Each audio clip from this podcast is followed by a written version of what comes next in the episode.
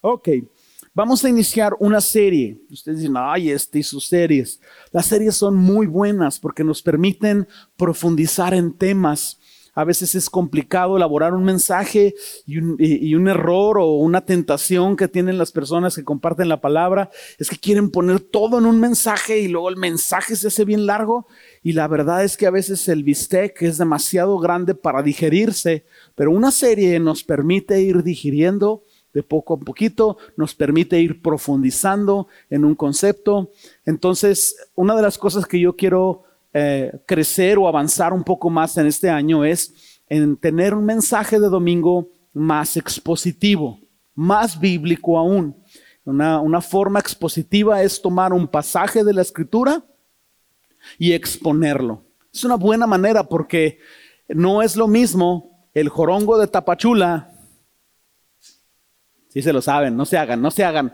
No es lo mismo el jorongo de Tapachula. Un aplauso, que qué valiente. No es lo mismo el río Mississippi. Ah, no, pero ese ya no. Está bien. No es lo mismo que yo tenga una idea. Se me ocurrió ahí algo espiritual. Y luego yo tome versículos que contengan palabras que me ayudan a reforzar la idea que yo tengo y termino predicando mi idea, mi percepción humana, no es lo mismo porque un mensaje como este puede tomar la forma que sea.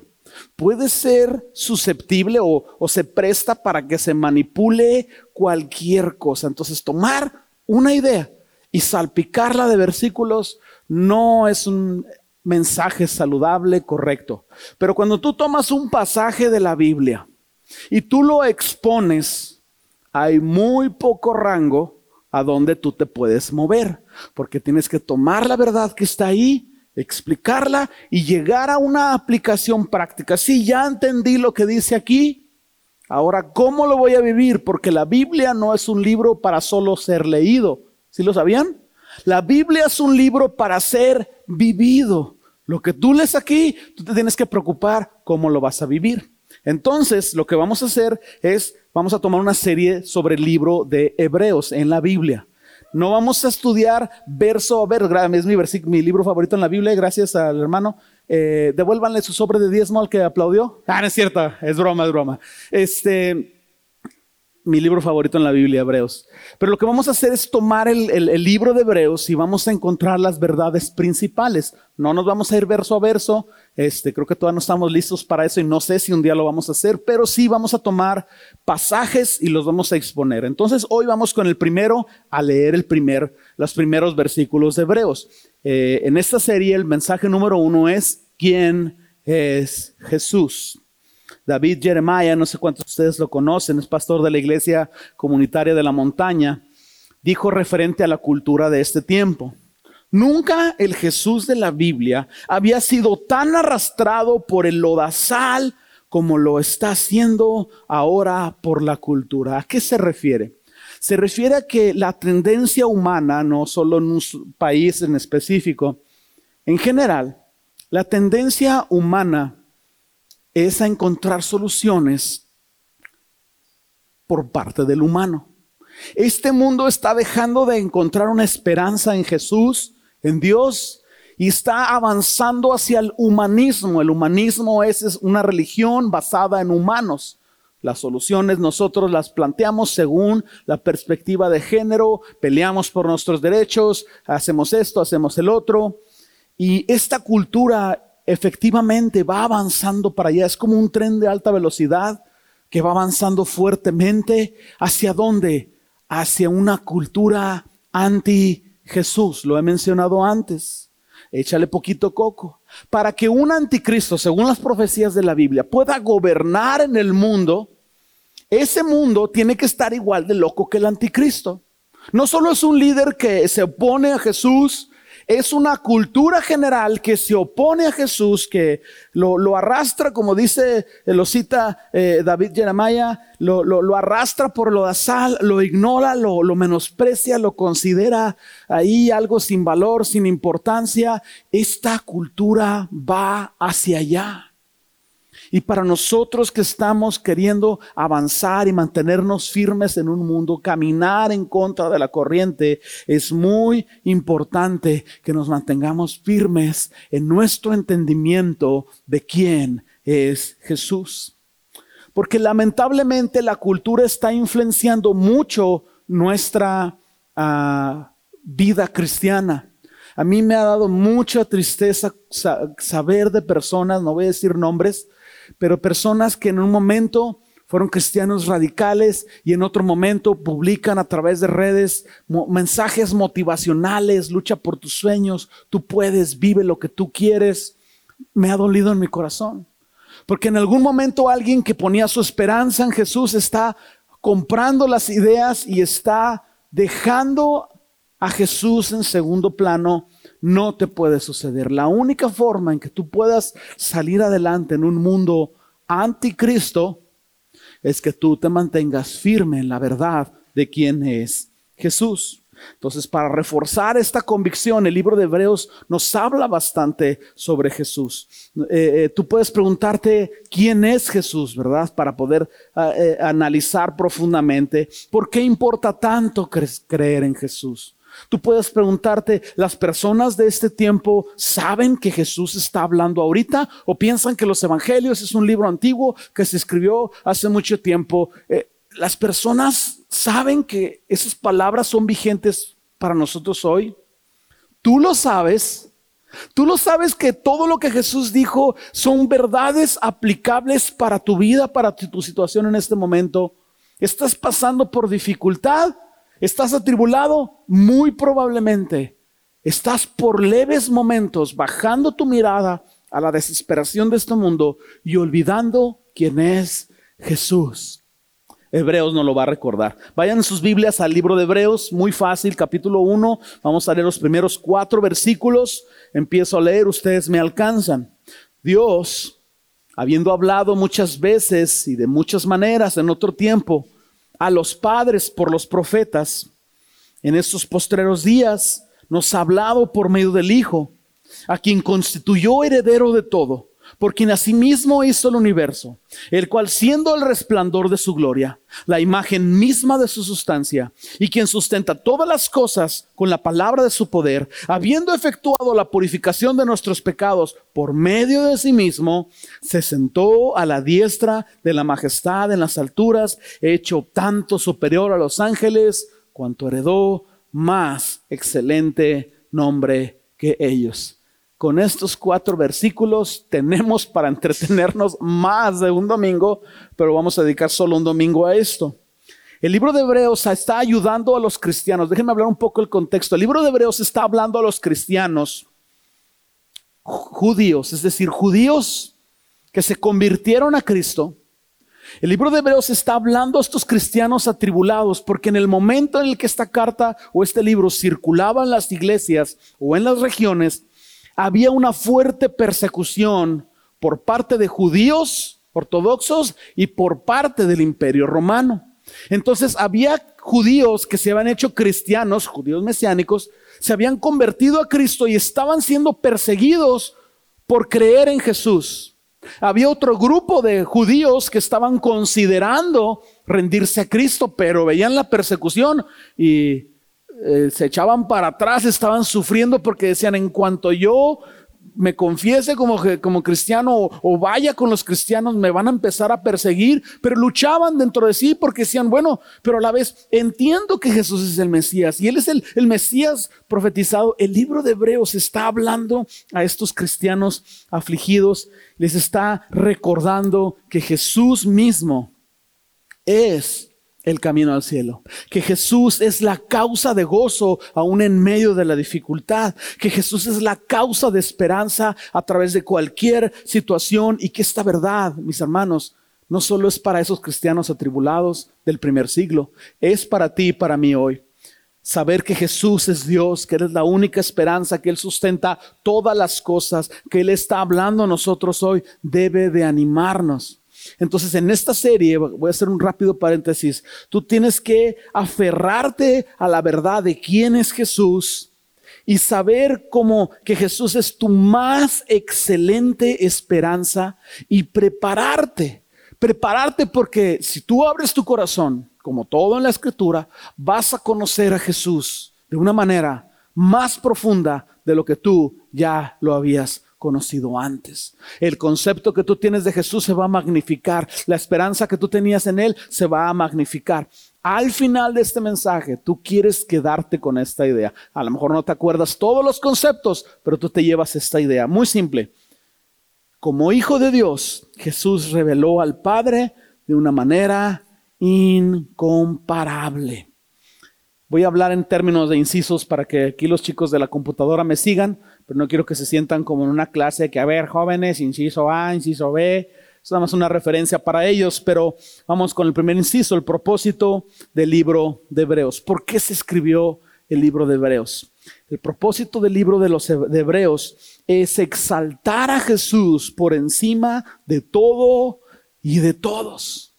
No hay nadie que se compare a Jesús. No hay nada que se compare a Jesús. No hay nadie en quien tú tengas esperanza. No hay nadie con un más alto rango en el cielo que Jesús. Jesús es superior por encima de todo y de todo. Si tú entiendes eso, tú vas a entender el libro de Hebreos. No se sabe quién fue el autor. Muchos piensan que por eh, la forma en cómo se habla pudo haber sido el apóstol Pablo. Ah, yo no sé exactamente eh, qué otros comentarios tú hayas leído, pero tuvo que haber sido una persona con la autoridad de los apóstoles por la forma en cómo escribe, tuvo que haber sido una persona que conocía la teología judía y conocía la teología de Cristo y las unió magníficamente al exaltar a Jesús yo no sé si Pablo decía, ya los judíos no me quieren, si le pongo que yo escribí el libro, no lo van a leer, entonces si lo pongo anónimo, van a encontrar a Jesús en él. Sinceramente no se sabe quién fue el autor, pero que lo que sí sabemos es que la persona que lo estaba escribiendo era inspirada por Dios y estaba presentando a Jesús en su naturaleza, en su rol como creador. Estaba mostrando cómo Jesús tenía cuidado sobre toda la creación. Oye, eso es tomar a Jesús y ponerlo en el punto más alto. Cómo Jesús cuida de lo que creó. No solo lo creó, sino que lo cuida. Cómo la muerte y resurrección de Jesús son para nuestra purificación. Cómo su resurrección es para nuestra esperanza. Y cómo el libro de Hebreos magníficamente muestra que Jesús y Dios son exactamente lo mismo. Los cristianos atribulados que estaban ahí luchando con retroceder, algunos querían eh, abandonar la fe, regresar al judaísmo por la persecución, es porque su vista de Jesús estaba viendo borrosa. Cada vez que tú sufres ansiedad y desesperación y temor y todo, es porque por algún momento en tu mente estás olvidando quién es Jesús. O a lo mejor en tu mente lo sabes pero no estás aplicando la fe aquí en tu corazón. Hay veces que tú vas a tener que tomar decisiones en contra de tus emociones. Entonces, esta revelación de Jesús para los cristianos atribulados del primer siglo les sirvió para encontrar paz en Jesús y para mantenerse firme. Va a suceder lo mismo contigo. Paz va a entrar a tu corazón, vas a encontrar fortaleza para salir adelante en medio de este mundo difícil el escritor de Hebreos se esforzó por animar a estos cristianos o a estos que querían ser cristianos a mantenerse firmes en la fe. Los exhortó a que entendieran la superioridad de Cristo. Los, los animó a que supieran qué es lo que Dios siente cuando alguien se desanima en la fe y se empieza a alejar de Dios, porque normalmente como humanos tenemos solo nuestra perspectiva, lo que yo estoy sufriendo, lo que yo estoy pasando, porque me pasó a mí, ay, mejor me como un gusanito. Pero ¿cuántas de las veces nosotros nos ponemos a pensar que Dios nos ama y lo que Él siente con respecto a nuestra desobediencia o alejamiento? El, el, autor o el libro de Hebreos ayudó a los cristianos a ver el corazón de Dios, el corazón de Jesús, y a verse a sí mismos como Dios los veía a ellos. Y en momentos de un mensaje fuerte les dijo también que fueran conscientes que Dios juzgaría sus acciones. Y si ellos se alejaban de la fe eh, eh, por un momento, por esto, por aquello, el Señor les pediría cuentas por esto. Entonces, Hebreos nos anima a permanecer en medio de cualquier circunstancia. Vamos al siguiente inciso, el B. Hay formas, las formas en como Dios nos habla son increíbles, pero el libro de Hebreos nos habla de una comparación. Tú empezamos a leer hace un momento eh, cómo viene la mención de los profetas, dice el libro de Hebreos cómo Dios habló en otro tiempo. ¿A qué se refiere? Antiguo Testamento. Toda la forma en como Dios desde Abraham, desde Moisés, la ley y todo lo que sucedió eh, eh, subsecuentemente, Dios está hablando con su pueblo y es lo que están citando. Pero dice también que ahora nos está hablando por medio de Jesús. Regresa a tu Biblia, vamos a leer uno y dos nuevamente. Dice, Dios habiendo hablado muchas veces, de muchas maneras, en otro tiempo, a los padres por los profetas, en estos postreros días nos está hablando por medio de él ¿Por medio de quién? ¿El hijo de quién? ¿De quién? ¿Y cómo se llama? Ajá, gracias por estar atentos. A quien constituyó heredero de todo, por quien asimismo hizo el universo.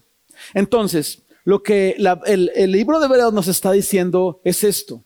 Es importante el Antiguo Testamento, pero no es lo único importante que hay. Toda la Biblia es importante porque toda la Biblia habla sobre Jesús. La gran mayoría del Antiguo Testamento apunta hacia Jesús, que la totalidad del Nuevo Testamento habla de la obra redentora de Jesús y la esperanza. Entonces, los cristianos que recibieron esta carta o este libro ahí en su tiempo, vamos a regresar eh, cómo estaban viviendo ellos en nuestra mente, vamos a pensarlo. Ellos estaban luchando con la tentación, como dije ahorita, de regresar al, judaísmo o de ser cristianos de la secreta. Soy cristiano, pero nomás yo lo sé. Mm, cuidado con mi conducta, porque si me se dan cuenta en el trabajo que yo soy cristiano, uh, me van a decir que aleluya, que afloja focos, que dice que ya no, ya no van a darme el, el puesto que yo quería, en este caso los judíos mesiánicos estaban considerando mejor volverse al judaísmo para que los mismos judíos ortodoxos no los ah, persiguieran. Pero unos por la persecución, otros por la falta de visión de Jesús, estaban perdiendo su fundamento firme en Jesús. Entonces por eso el autor de Hebreos está mencionando a los profetas para que ellos al leer los profetas puedan encontrar un lenguaje familiar y similar, similar a lo que ellos creen y puedan encontrar que es precisamente Jesús la única forma de cómo ellos pueden sobrevivir la persecución. Es exactamente lo contrario. Tú dices, no, mejor me voy para atrás. Es exactamente lo contrario lo que tienes que hacer. Hay persecución, te están rechazando, hay dificultad en tu vida, es hacia Jesús hacia donde debes de ir, no palatlá, como dijo el reggaetonero, no, es hacia Jesús. Entonces, Dios habló por medio de los profetas y claro, a través de ellos habló sobre Jesús, pero Dios levantó profetas. Este punto es bien interesante porque Dios es misericordioso. Dios sabe que el humano por sí mismo no busca a Dios. Y entonces los profetas eran una muestra de la misericordia de Dios. Hay quienes piensan, no, es que los profetas puro arrepentimiento, nomás nos dan bien duro por debajo de la lengua y el pastor de pan de vida también, viejo desgraciado. Bien que lo piensan, no se hagan. Pero Dios envía profetas, Dios envía personas, Dios envía gente a tu alrededor que te lleve al arrepentimiento, que te hable del arrepentimiento, que te hable duro. Escucha esto, porque el oficio de un profeta, el corazón de un profeta siempre está cargado por unir el corazón del pueblo con el corazón de Dios. Y dado que el pueblo siempre es necio y siempre es obstinado y es pecador y a todos, ¿verdad? Tenemos cola que nos pisen. Por sí solos no van a buscar a Dios. ¿Cómo van a encontrarse con Dios? ¿Cómo Dios puede estar en pacto con ellos? Dios enviaba profetas, Jeremías, Isaías, Elías, Eliseo, Malaquías, casi cita el que tú quieras. Enviaba a estos profetas y guiaban al pueblo, exhortaban al pueblo, arrepentíos, muestren un corazón quebrantado delante de Dios. Al final del Antiguo Testamento encontramos aquel que según palabras de Jesús era el profeta más grande de todos los demás que se habían levantado. Se me olvidó su nombre, ¿cómo se llamaba? El último, el que andaba en el desierto, comía langostas, usaba piel de ándeles, Juan el Bautista.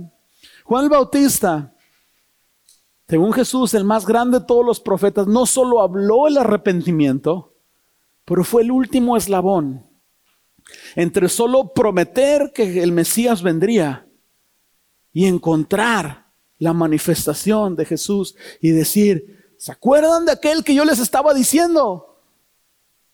Ahí está. Él es. Es necesario que yo mengüe. Ya no me escuchen a mí.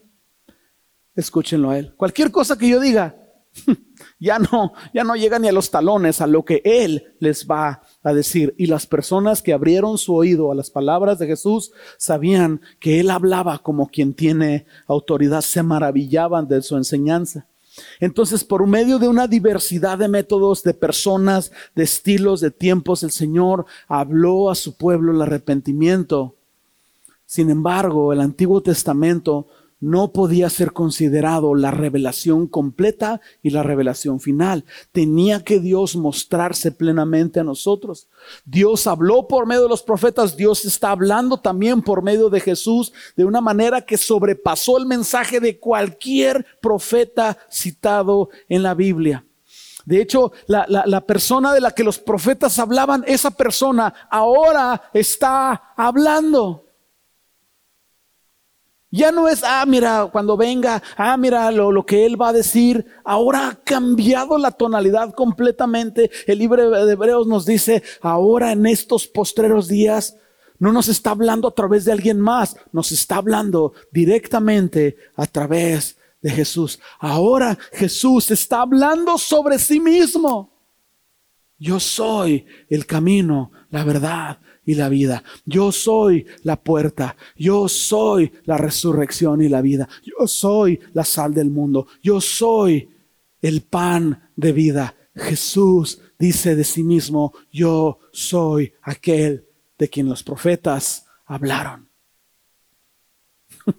yo no sé si a ti te sorprende eso, pero cuando yo estaba leyendo Hebreos años atrás, a mí me impresionó bastante. Último inciso, Dios se revela a nosotros por medio de Jesús. Esto es increíble. Es el concepto y el punto central del Evangelio. Todo el tema de la Biblia es Dios buscando al hombre, porque el hombre no busca a Dios.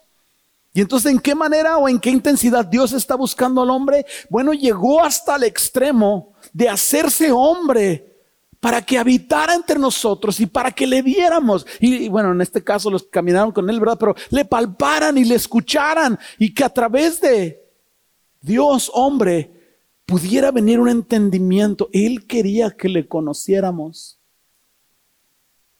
Por eso envió a Jesús, no solo para pagar por el pecado, pero para que tú vieras la persona de Jesús, en nuestro caso a través de la lectura de los evangelios, y dijeras, wow, qué onda con Jesús. Le dijo a una mujer que le iban a pedrear por pecadora porque ya ven cómo somos ya. Yo no soy pecador, ellos son pecadores. Así somos. Y le dijo, vete y no peques más. ¿Qué onda con este Jesús? Le dijo a un ciego que se lavara con lodo y el ciego sanó. ¿Qué onda con Jesús? Volteó y dijo, ¿quién me tocó? Y sanó a una mujer que tenía quién sabe qué tantos años enferma.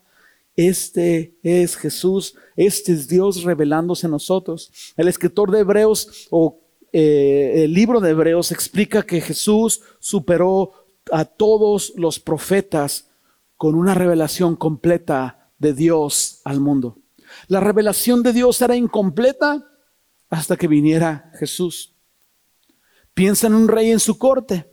El rey en su corte introduce a su hijo como el heredero de, de ese reino. Así se usaba. El rey sea bueno, sea inteligente, sea buen administrador, sea buen visionario, el hijo del rey heredaba el trono. Entonces en esa corte el rey en cierto momento introducía a su hijo y ahora ya mi hijo va a continuar o cuando yo muera va a continuar. Pero en este caso Dios no solo está presentando a Jesús como el heredero de todo lo creado, de todo lo que existe, no solo está diciendo eso, Hebreo nos está diciendo que este heredero también es creador por sí mismo, que Jesús fue parte de ese momento de la creación. Por eso Génesis habla en ciertos momentos en plural. Hagamos, plural, al hombre a nuestra imagen. El Padre, el Hijo y el Espíritu Santo involucrados. Regresa al libro de Hebreos. Yo sé que en pantalla va a aparecer del 1 al 4, pero vamos a llevar nuestra mirada al 1, 2. Dice, a quien constituyó el heredero de todo. Mira las siguientes palabras. Por quien así mismo hizo el universo Dios hizo todo lo eterno, Dios hizo todo lo temporal por medio de Jesucristo.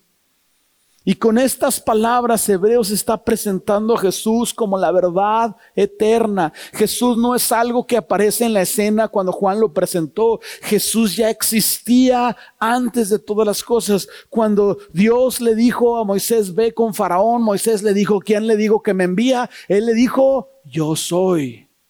Yo ya estaba. También estaba Jesús. También estaba Jesús ahí. Jesús ya estaba. La Trinidad en algún momento dijo, vamos a hacer el mundo material, vamos a introducir el tiempo, vamos a introducir el espacio. Entonces, vamos a crear todas estas cosas. Y lo vamos a hacer plural con la voz de nuestras palabras. Mire lo que dice el Evangelio de Juan, capítulo 1, versículos del 1 al 4. Lo voy a leer en nueva traducción viviente. Tú puedes leerlo aquí en pantalla, creo que aparece en página para los que están en Facebook. Puedes en la aplicación de tu celular seguirme o solo escucharlo. Evangelio de Juan, capítulo 1, versículos del 1 al 4. En el principio la palabra ya existía y la palabra estaba con Dios y la palabra era Dios. El que es la palabra existía en el principio. Mira estas dos últimas palabras. Existía en el principio con quién? Mm. Dios creó todas las cosas por medio de Él. Wow. ¿De quién está hablando? Y nada de lo que fue creado sin Él, sin Jesús. Y la palabra le dio vida a todo lo creado. Y su vida trajo luz a todo. Jesús es creador, no solo heredero, también creador. Y es bien interesante, ahora lleva tu mirada a Hebreos 1.3. No, estamos leyendo desde el 1 al 4, pero yo quiero enfocarme en el 1.3. Además de heredar todas las cosas y de haber sido creador de todas las cosas, mira, te voy a decir algo más increíble todavía de Jesús. No hay diferencia entre Jesús y Dios. Yo sé la lucha que tú tienes porque en mi humanidad yo también la tengo. Como que de pronto en tu mente tú haces un organigrama y piensas, Dios el Padre, el jefe, el Hijo, el segundo jefe, el Espíritu Santo, pues eh, ahí el tercer jefe. ¿A poco no? Tenemos la tendencia a pensar que Jesús le sirve a Dios. En otro momento lo extenderemos más. Pero Jesús quería complacer a Dios porque en la Trinidad los tres se sirven, se complacen y se satisfacen entre sí. Entonces no es que Jesús sea el sirviente de Dios, es que Jesús quería agradar al Padre. Y el Padre estaba agradado, presenta a Jesús. ¿Y qué es lo que dice de Jesús? Este es mi Hijo amado en quien yo tengo complacencia. Mira la forma en que como Jesús, el Padre y el Espíritu Santo se aman entre ellos mismos. Entonces no solo es esto, sino que Jesús mismo es Dios, lo dice Hebreos 1.3, el cual siendo el resplandor de su gloria, la imagen misma de su sustancia. No solo es heredero, no solo es creador, no hay diferencia, aunque haya un organigrama en tu mente natural. No hay diferencia entre Jesús y Dios. La palabra resplandor significa que Él es el origen de lo que resplandece. Si tuvieras la luz a través de un espejo, yo sé que no les puedo explicar toda la física aquí, pero esa luz sería diluida. Cuando llega a tu ojo, ya hay un porcentaje diluido. Si fuera un zigzag de espejos, tú verías eh, mucho más diluida la luz. Si usaras un, un filtro, unos lentes solares, la luz sería disminuida. Si tuvieras al sol a través de una película, verías una luz diluida. Pero si tú fueras un astronauta y estás ahí arriba y ves el sol directo, tú tendrías que usar un filtro porque el sol irradia la luz completa.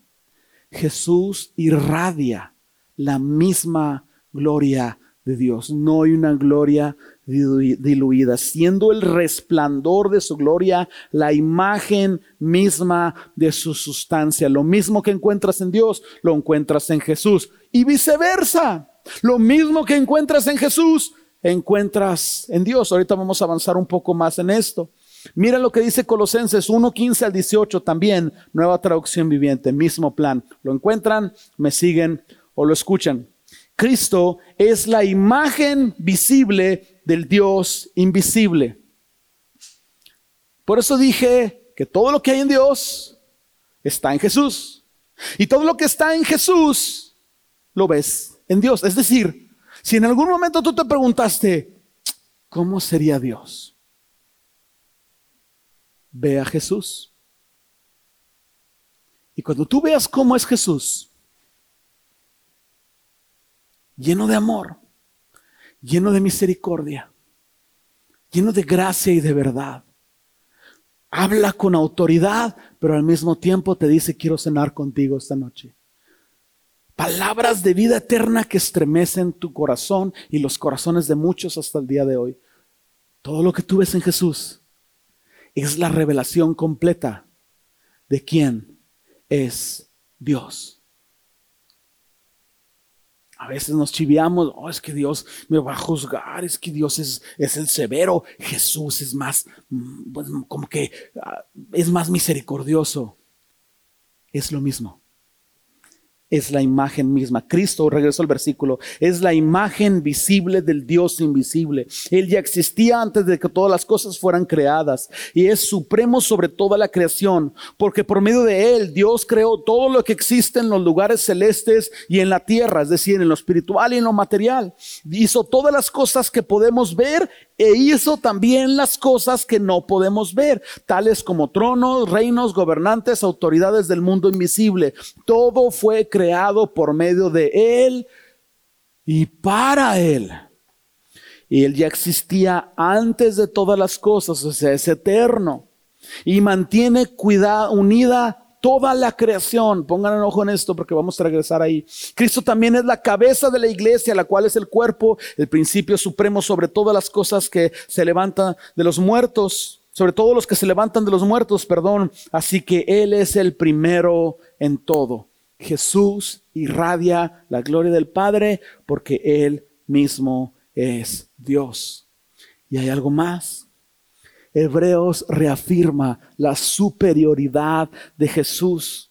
No es una copia de Dios, es Dios mismo. Regresa a Hebreos 1.3 otra vez, el cual siendo el resplandor de su gloria, la imagen misma de su sustancia. Como dije ahorita, todo lo que ves en Jesús lo ves en Dios. Pero hay una cualidad más que tú muy fácil ves en Dios, pero ahora tienes que verla en Jesús. La escritura dice que Jesús sustenta todas las cosas. Lo leímos hace un momento en Hebreos. Déjame ver si te puedo explicar esto, porque es algo impresionante. Una vez vi a un hindú, no pienses que viajé a la India, no, vi una película que se llama La Terminal. Ah, ¿no la vieron? Si la pasan en Netflix, no se hagan. Pero bueno, no, si, le, si la Biblia como ven Netflix, mis hermanos, ya habíamos alcanzado todo el mundo. Pero bueno, un hindú hace un malabarismo. Toma un, un palito, pone un plato en equilibrio y le da vuelta al plato y mantiene el plato girando en el eje del palito mientras coloca el siguiente y pone el plato y le da vuelta. Cuando le da vuelta al segundo plato, regresa al primero y le da poquita más vuelta. Y luego le da poquita vuelta al segundo y luego pone el tercer plato en el palito y le da vuelta. Y por un momento estuvo dándole vuelta a cada plato y los platos estaban girando sobre su eje del palito. Mientras él mantenía el ejercicio, el malabarismo se mantenía. En el momento en que este malabarista o este hindú dejara de darle vuelta a los tres platos, los platos se caen. ¿Ya entendieron? Jesús sustenta todas las cosas. Respira. Toma cinco segundos. Cuando yo te diga, vas a tapar tus oídos y vas a escuchar tu corazón. Una, dos, tres.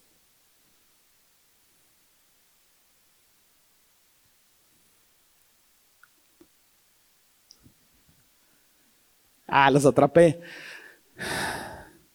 Tus pulmones respiran. Tu corazón late. Tus células se multiplican. La oxigenación de tu cuerpo funciona. Tus órganos funcionan. Tienes vida. Gracias a que Jesús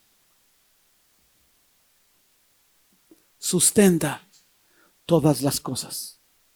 No solo creó todas las cosas, las mantiene existiendo en un equilibrio perfecto. Si Dios creó lo material, el tiempo y el espacio con su palabra, si en algún momento Jesús decidiera dejar de sustentar todas las cosas, si lo que se ve, según Hebreos 11.3, fue hecho de lo que no se veía, eso significa entonces que todas las cosas vendrían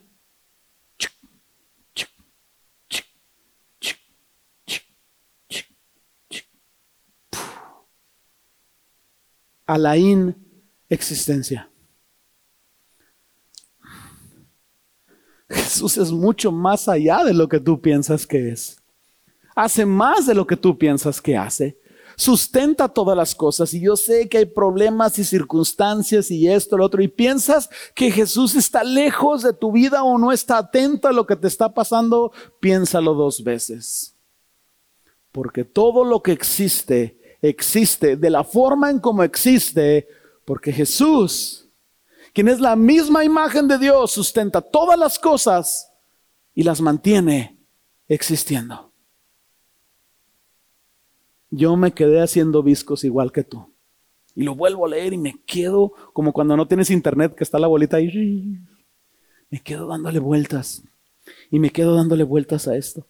Finalmente Hebreos redirecciona nuestra atención a la cruz nos dice en el 1.3 también, dice, habiendo efectuado la purificación de nuestros pecados, bueno, no sé si es 1.3, ya me perdí, habiendo efectuado la purificación de nuestros pecados por medio de sí mismo, se sentó a la diestra de la majestad en las alturas, hecho tanto superior a los ángeles por cuanto heredó más excelente nombre que ellos. Jesús recibe en el cielo el máximo honor que hay. Una vez más, el organigrama está en tu mente, pero en el cielo no hay organigramas. Lleva tu mente en un momento de imaginación que tú entras al palacio de un rey en los tiempos en los que existían los reyes. En aquellos tiempos el rey tenía un trono y normalmente estaba en una escalerita. El, trono del rey estaba más elevado y tenía sus achichincles, ¿no? Que, el rascaespaldas, que el, que el copero, que el, que el, el la coca, todos ahí sus achichincles ahí en otros tronos. Pero todos ellos estaban varios niveles abajo. Cuando tú entrabas, se abría la puerta del palacio. Ahí al momento donde estaba el rey, no había duda quién era el rey, porque su trono estaba en el centro y elevado. La Biblia nos dice que Jesús se sentó a la diestra del Padre, lo cual quiere decir que si tú entraras al cielo y hubiera algo similar a esto, no sé si es correcta la comparación, tú verías una escalerita o una escalerota con dos tronos o tres tronos, el Padre, el Hijo y el Espíritu Santo. No hay un escalón de diferencia entre Dios y el Padre. Ahora, quiero que me sigas con tu mente y que razones algo más. No solo Jesús fue sentado, ya estaba sentado, pero fue sentado a la diestra de Dios, sino que recibió el honor por su obra redentora. Eso nos lleva, de veras también, esto es increíble, digo que me encanta Hebreos. Si Jesús recibiera el honor por haber salvado a la humanidad incompletamente, ¿Sería justo o injusto? Sería injusto. Pero Jesús recibe todo el crédito, está sentado en el trono y recibe el crédito, crédito total por haber salvado a la humanidad. Esto nos dice entonces que la obra de Jesús es completa y es suficiente. Tú no tienes que agregarle nada a tu salvación, solamente tienes que creer en Él. Perdóname si te enseñaron de otra manera, pero tú vienes a la fe en Jesucristo y mientras más conozcas a Jesús, más libre serás, porque la verdad te va a hacer libre. Tú no tienes que romper maldiciones, tú no tienes que decretar esto, tú no tienes que hacer esto, no tienes que hacer buenas obras para que Jesús hizo el 95% de la salvación. Yo le completo el siguiente 5 ayudando a las ancianas del asilo. La obra redentora de Jesús es completa y es suficiente. Toda la ira del pecado cayó sobre Jesús.